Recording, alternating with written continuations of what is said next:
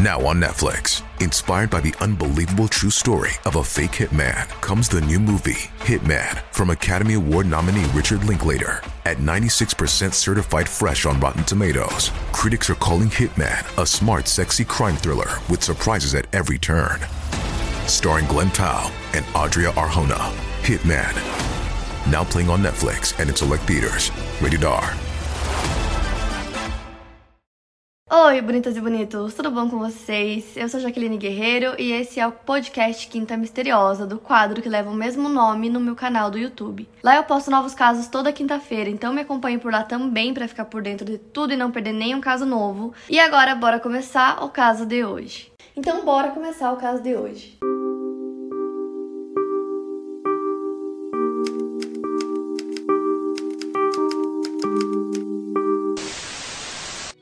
Richard Ramirez, na verdade, foi nascido Ricardo Levia Munhoz Ramirez. Ele nasceu no dia 29 de fevereiro de 1960 na cidade El Paso, no Texas. Os seus pais eram Mercedes Munhoz Ramirez e Julian Ramirez. Eles eram imigrantes mexicanos e ele era o mais novo de cinco irmãos. A família costumava chamar o Richard de Ricardo, Richard ou Ricky quando ele era pequeno. O Richard era uma criança bem tímida, bem quieta, bem na dele. Os irmãos até diziam que ele era uma criança solitária e desde muito pequeno pequeno, Richard sofreu vários ferimentos é, na cabeça. Um deles foi quando um guarda-roupa caiu em cima dele, então foi um ferimento bem grande. Esse foi apenas um deles. Quando ele tinha 5 anos de idade, um balanço bateu na cabeça dele, então ele sofreu mais um ferimento bem grave. A batida foi tão forte que na hora ele caiu inconsciente e após esse incidente ele foi diagnosticado com epilepsia no lobo temporal. Então depois do acidente ele começou a ter convulsões. Já entrando na pré-adolescência, o Richard foi muito influenciado pelo seu primo mais velho, que se chamava Mike, que era um veterano de guerra, ele tinha acabado de retornar é, dos combates no Vietnã e foi com o Mike que o Richard começou a usar drogas. Os dois costumavam fumar maconha juntos, eles passeavam de carro juntos, enquanto o Mike contava histórias horríveis e muito bizarras sobre coisas que ele fez, sobre coisas que aconteceram na guerra, e ele ficava se gabando também enquanto contava algumas histórias sobre coisas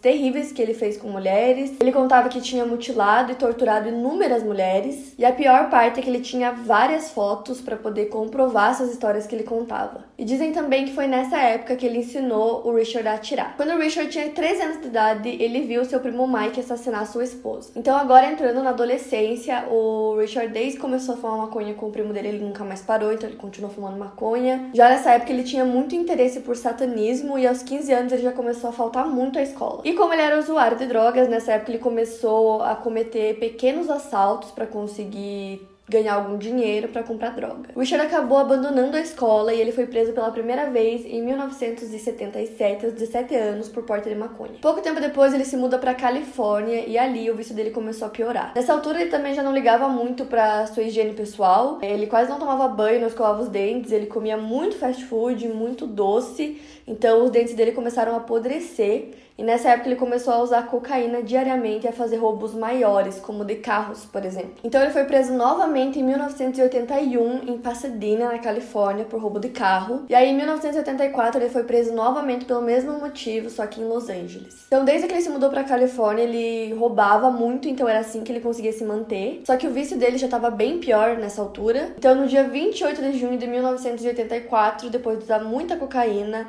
ele entrou na casa de uma senhora de 79 anos chamada Jenny Winkle para roubar. É, ele estuprou, esfaqueou e matou a Jenny em sua própria casa, roubou vários itens e fugiu. Algumas horas depois, o filho da Jenny chega na casa e encontra o corpo da mãe, então imediatamente ele liga para a polícia e quando eles chegam na cena do crime, o corte na garganta que o Richard fez era tão profundo que quase decapitou a vítima. A polícia tentou colher algumas impressões digitais que ficaram no vidro da janela que o Richard usou para conseguir entrar na casa e acredita-se que esse foi o primeiro assassinato do Richard. E aí, quase nove meses depois depois, no dia 17 de março de 1985, Richard encontrou outra vítima, ela se chamava Maria Hernandes e tinha 22 anos. Ele abordou a vítima quando ela estava entrando na casa dela, então ele atacou e disparou contra ela. Ela tentou se proteger com as mãos e a bala pegou numa chave que ela estava segurando. E aí ela se jogou no chão e fingiu que estava morta. E como o Richard tinha disparado contra a cabeça dela, ele acreditou que ela estava morta, então ele entrou na casa, ela esperou ele fechar a porta e fugiu. Enquanto a Maria fugia, ele entrou dentro da casa e assassinou sua colega de quarto que estava na cozinha, que se chamava Daily Okazaki, ele assassinou com um tiro na cabeça. A Maria conseguiu fugir e ela chamou a polícia. Ela disse que o assassino era alto, magro, se vestia todo de preto, usava um boné de beisebol azul e portava uma arma. Então a polícia foi chamada, eles chegam na casa enquanto eles estão lá investigando o crime. Na mesma noite, o Richard cometeu outro assassinato. A vítima foi uma mulher chamada Tia Lian Yu, não sei se assim se pronuncia. Ela estava na rua dentro do seu carro dirigindo e o Richard estava em outro carro que era roubado e ele parou o carro na frente dela, fez ela parar com o carro, desceu do carro dele, foi até o dela e obrigou ela a sair do carro. Ela começou a gritar desesperada, pedindo por ajuda. Então, um homem que estava na varanda do seu apartamento, que ficava ali na mesma rua, ouviu os gritos e chamou a polícia. O Richard tirou ela do carro, atirou nela, entrou no carro dela e fugiu. Durante a fuga, tinha um casal que estava dentro do seu próprio carro e naquele momento que aconteceu tudo isso, eles viram e conseguiram anotar a placa do carro. Inclusive, esse casal mais tarde testemunhou no julgamento do Richard. Então, a polícia chega na outra cena do crime e encontra o corpo da vítima. Ela ainda estava com vida, mas ela havia sido baleada duas vezes, então ela foi levada às pressas para o hospital e chegando lá ela não resistiu. Então foram dois assassinatos na mesma noite, a polícia estava desesperada. Ali nas primeiras horas de investigações, eles já conseguiram descobrir que as balas encontradas foram disparadas através da mesma arma. Então eles imaginavam que era o mesmo assassino nos dois crimes. Na mídia eles começaram a chamar o assassino de o intruso do vale. E aí no mesmo mês, no dia 27 de março, o Richard assassinou a tiros o Vincent Zahara de 64 anos e a sua esposa Maxine de 44 anos. Ela foi brutalmente agredida, esfaqueada até a morte e seus olhos foram arrancados. Então nessa altura o Richard tinha começado uma onda de assassinatos brutais, estupros, roubos deixando muitas vítimas e a polícia simplesmente não sabia quem era esse assassino que estava solto, não conseguiam encontrar ninguém. E as pessoas estavam em pânico porque sabiam que tinha um serial killer à solta. Então a polícia decidiu começar uma operação policial para tentar encontrar o assassino. E nessa altura eles não tinham conseguido nenhum é, resultado concreto na investigação, nada que ligasse os crimes ao Richard. Então, enquanto a polícia investigava e tentava encontrar o assassino, o Richard continuou cometendo vários crimes. Então, em maio daquele mesmo ano, ele atacou outro casal que se chamavam William e Lely Doy e ele tinha o modus operandi então ele fez a mesma coisa que ele tinha feito com o casal anterior. Nos meses seguintes, Richard estava completamente incontrolável. Ao todo foram mais de 12 vítimas que sofreram abusos, agressões, assaltos, violência brutal e até rituais satânicos. A polícia não conseguia encontrar absolutamente nada, então aí o FBI entrou junto no caso para tentar encontrar o serial killer. A mídia já estava fazendo muita pressão na polícia também, que não conseguia achar nada. E aí foram feitos alguns retratos falados, porque algumas vítimas sobreviveram aos ataques do Richard. Então as vítimas deram várias descrições sobre como ele era, e isso forçou o Richard a deixar a área de Los Angeles em agosto. E um fato interessante é que durante essa época que ele estava em Los Angeles cometendo todos esses crimes, ele ficou hospedado no Hotel Cecil. Eu já fiz vídeo do Hotel Cecil aqui no canal, comentei que ele foi um dos serial killers que ficou hospedado lá. Dizem que o Hotel Cecil é mal assombrado, ele hospedou várias pessoas bem esquisitas e as pessoas ficavam lá por longos períodos porque o valor era bem abaixo perto de outros hotéis, então o Richard pagava cerca de 14 dólares por dia. E como o hotel estava sempre cheio, com pessoas entrando e saindo, pessoas suspeitas o tempo todo, ele passou despercebido. Então, depois de cometer os seus crimes, ele costumava voltar pro hotel, ele jogava as roupas ensanguentadas é, nas lixeiras que ficavam atrás do hotel e sempre entrava pela porta dos fundos e ninguém nem percebia. Então, ele deixou Los Angeles e viajou para o norte, em direção a São Francisco, onde ele fez mais duas vítimas, que eram Pedro e a Bárbara Pano, de 17 de agosto, novamente com o mesmo mesmo modus operandi. E justamente por ele sempre cometer os crimes da mesma forma, isso chamou a atenção da polícia. E esse último crime dele também tinha simbolismo satânico. E a mídia chamava ele de um intruso do vale, só que já não se aplicava mais, então começaram a chamar ele de The Night Stalker. Em tradução é o perseguidor da noite, já que a maioria dos crimes que ele cometia eram sempre à noite é, na maioria das vezes era na própria casa das vítimas. Depois de muitos assassinatos e assaltos, no dia 24 de agosto de 1985, o Richard foi visto do lado de fora de uma casa em Mission Viejo, onde ele acabou deixando uma pegada. O rosto dele já era conhecido, então uma testemunha viu e anotou o carro e a placa. No mesmo dia ele cometeu um crime, ele entrou na casa de um casal, atirou no homem e estuprou a mulher, mas ele não a matou. Depois disso, ele fugiu, então a vítima conseguiu dar uma descrição detalhada do seu agressor para a polícia. E ela contou também uma coisa muito bizarra: que ele forçou ela a jurar o seu amor por Satanás. O carro que o Richard estava dirigindo e foi anotado a placa e dito para a polícia foi encontrado alguns dias depois.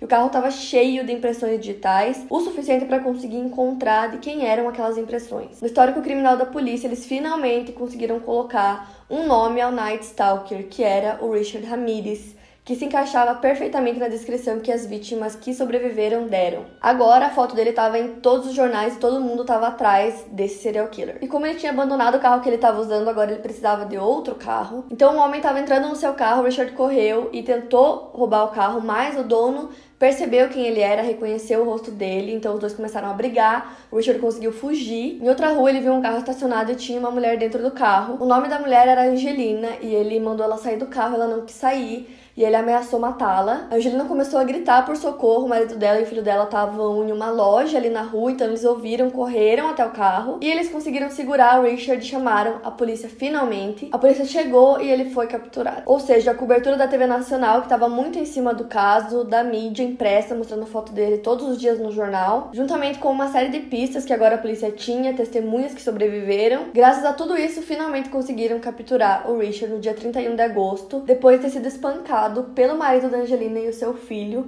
enquanto tentava roubar o carro dela. Então Richard foi preso e ele esperou na cadeia enquanto seu julgamento era continuamente interrompido por uma série de coisas, por atrasos e brigas entre os promotores e o advogado da defesa, também pela disseminação geográfica dos crimes que ele cometeu, acabou complicando bastante o julgamento por questões jurisdicionais. Algumas das acusações contra Richard foram retiradas para tentar agilizar todo o processo. E aí no dia 22 de julho de 1988, a seleção do júri finalmente avançou. O julgamento em si começou em janeiro do ano seguinte, e durante esse período o Richard atraiu muitos seguidores de culto que adoravam ele começaram a se vestir iguais a ele. Ele recebia cartas e pessoas iam visitar ele na cadeia o tempo todo. E na maioria das vezes que ele tinha que comparecer a tribunal, ele desenhava pentagramas na mão. Em uma ocasião, ele até gritou: Viva Satanás! Mais um atraso ocorreu quando o jurado foi encontrado assassinado no dia 14 de agosto de 1989. Teve até alguns rumores de que o Richard estava envolvido e que ele era culpado da morte, que ele tinha mandado alguém matar esse jurado, mas não conseguiram encontrar nenhuma prova que conseguisse ligar ele ao crime. E aí, no dia 20 de setembro de 1989, finalmente o júri retornou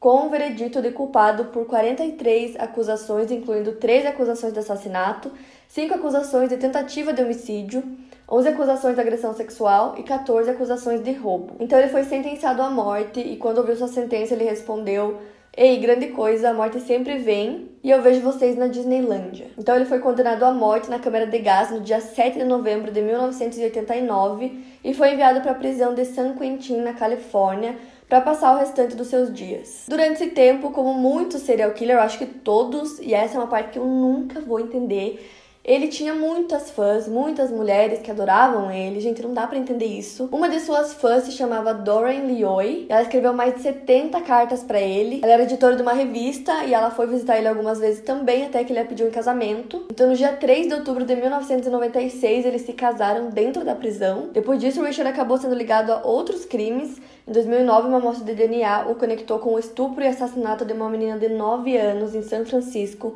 no dia 10 de abril de 1984. Depois de 24 anos no corredor da morte, esperando para ser executado, o Richard Ramirez morreu no dia 7 de junho de 2013, aos 53 anos de idade, por problemas de saúde. De acordo com oficiais, a morte dele veio logo após ele ter sido levado para o hospital Mary General Hospital em Green Bay, na Califórnia. E como acontece com muitos serial killers, ele tem muitos fãs até hoje. Também fizeram um personagem inspirado nele em 2015 na série American Horror Story. E essa foi a história do serial killer Richard Ramirez. Para mais casos, siga meu podcast aqui no Spotify Spotify. Lembrando que os casos novos saem primeiro lá no meu canal do YouTube toda quinta-feira. Obrigada por ouvir, até o próximo caso.